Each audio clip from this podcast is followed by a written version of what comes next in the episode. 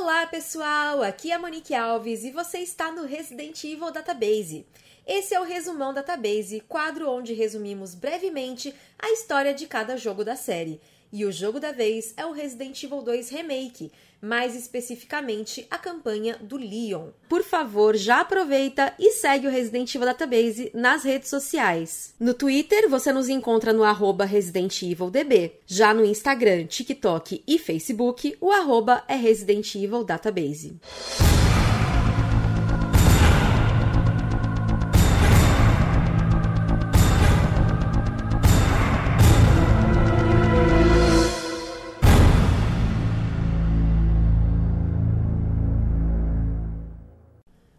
Leon S. Kennedy era um jovem recruta recém-saído da academia de polícia quando tomou conhecimento dos acontecimentos bizarros que vinham acontecendo na cidade de Raccoon City em meados de 1998.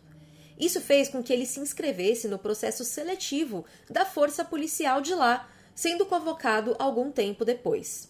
No dia 18 de setembro, a Delegacia de Polícia de Raccoon, o RPD, lhe enviou uma carta de orientação convocando para se apresentar no dia 25 de setembro. No entanto, alguém ligou dizendo para que ele ficasse longe da cidade.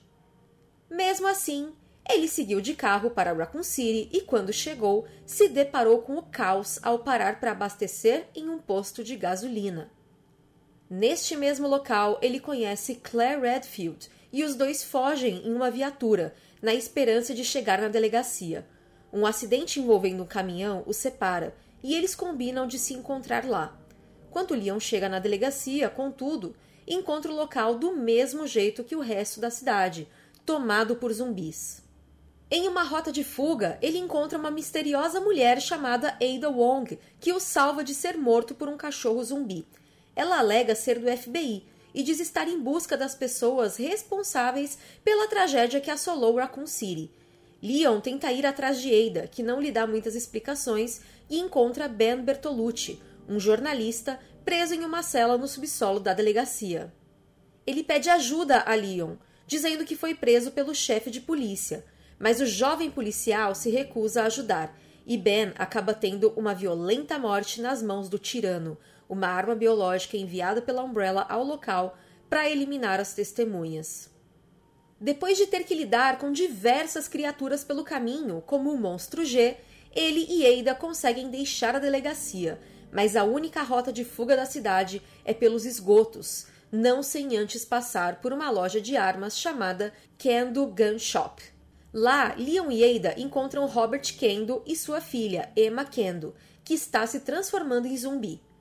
Robert está desolado pelo que aconteceu com sua filha e pede apenas que lhe deem privacidade. Leon e Ada seguem seu caminho pelos esgotos em busca de Annette Birkin, uma cientista da Umbrella que, de acordo com o agente, pode dar mais explicações sobre tudo o que está acontecendo. Quando encontram Annette, Ada acaba sendo hostil e Annette abre fogo, fugindo em seguida.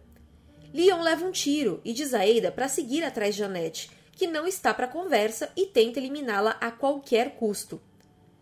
Tentando sobreviver às armadilhas de Annette, Ada cai em um lixão e machuca a perna, ficando incapacitada de andar. Mas Leon se recupera algum tempo depois e logo a encontra. Ada diz a Leon que os dois precisam impedir Annette e roubar o G-Virus antes que caia em mãos erradas. Em posse de uma pulseira de identificação, ela convence Leon de seguirem até o laboratório da Umbrella, local de trabalho de Annette, através de um bondinho, eles embarcam e Ada usa seu charme para convencer Leon a ajudá-la a pegar o vírus. No laboratório, Leon enfrenta mais aberrações e, finalmente, em posse do vírus, encontra Annette, que o alerta sobre as verdadeiras intenções de Ada. Revoltado, ele se reencontra com a bela mulher e a questiona. Os dois se confrontam com armas empunhadas e ela exige que ele lhe entregue a amostra do vírus, mas o sistema de autodestruição do local, ativado pouco antes, faz com que as plataformas comecem a ruir. Ada se desequilibra depois de levar um tiro no braço de Annette, e mesmo depois de Leon não medir esforços para salvá-la, ela cai. Mesmo frustrado, o jovem sabe que precisa seguir seu caminho. Na sala de monitoramento do laboratório, ele vê Claire em uma câmera, mas o sinal está péssimo.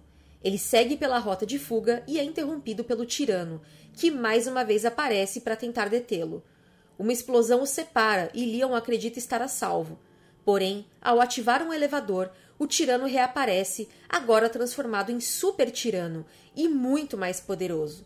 Depois de alguns minutos tentando, sem sucesso, derrotar a criatura, um lança-foguetes cai de algum lugar mais alto e ele elimina o tirano.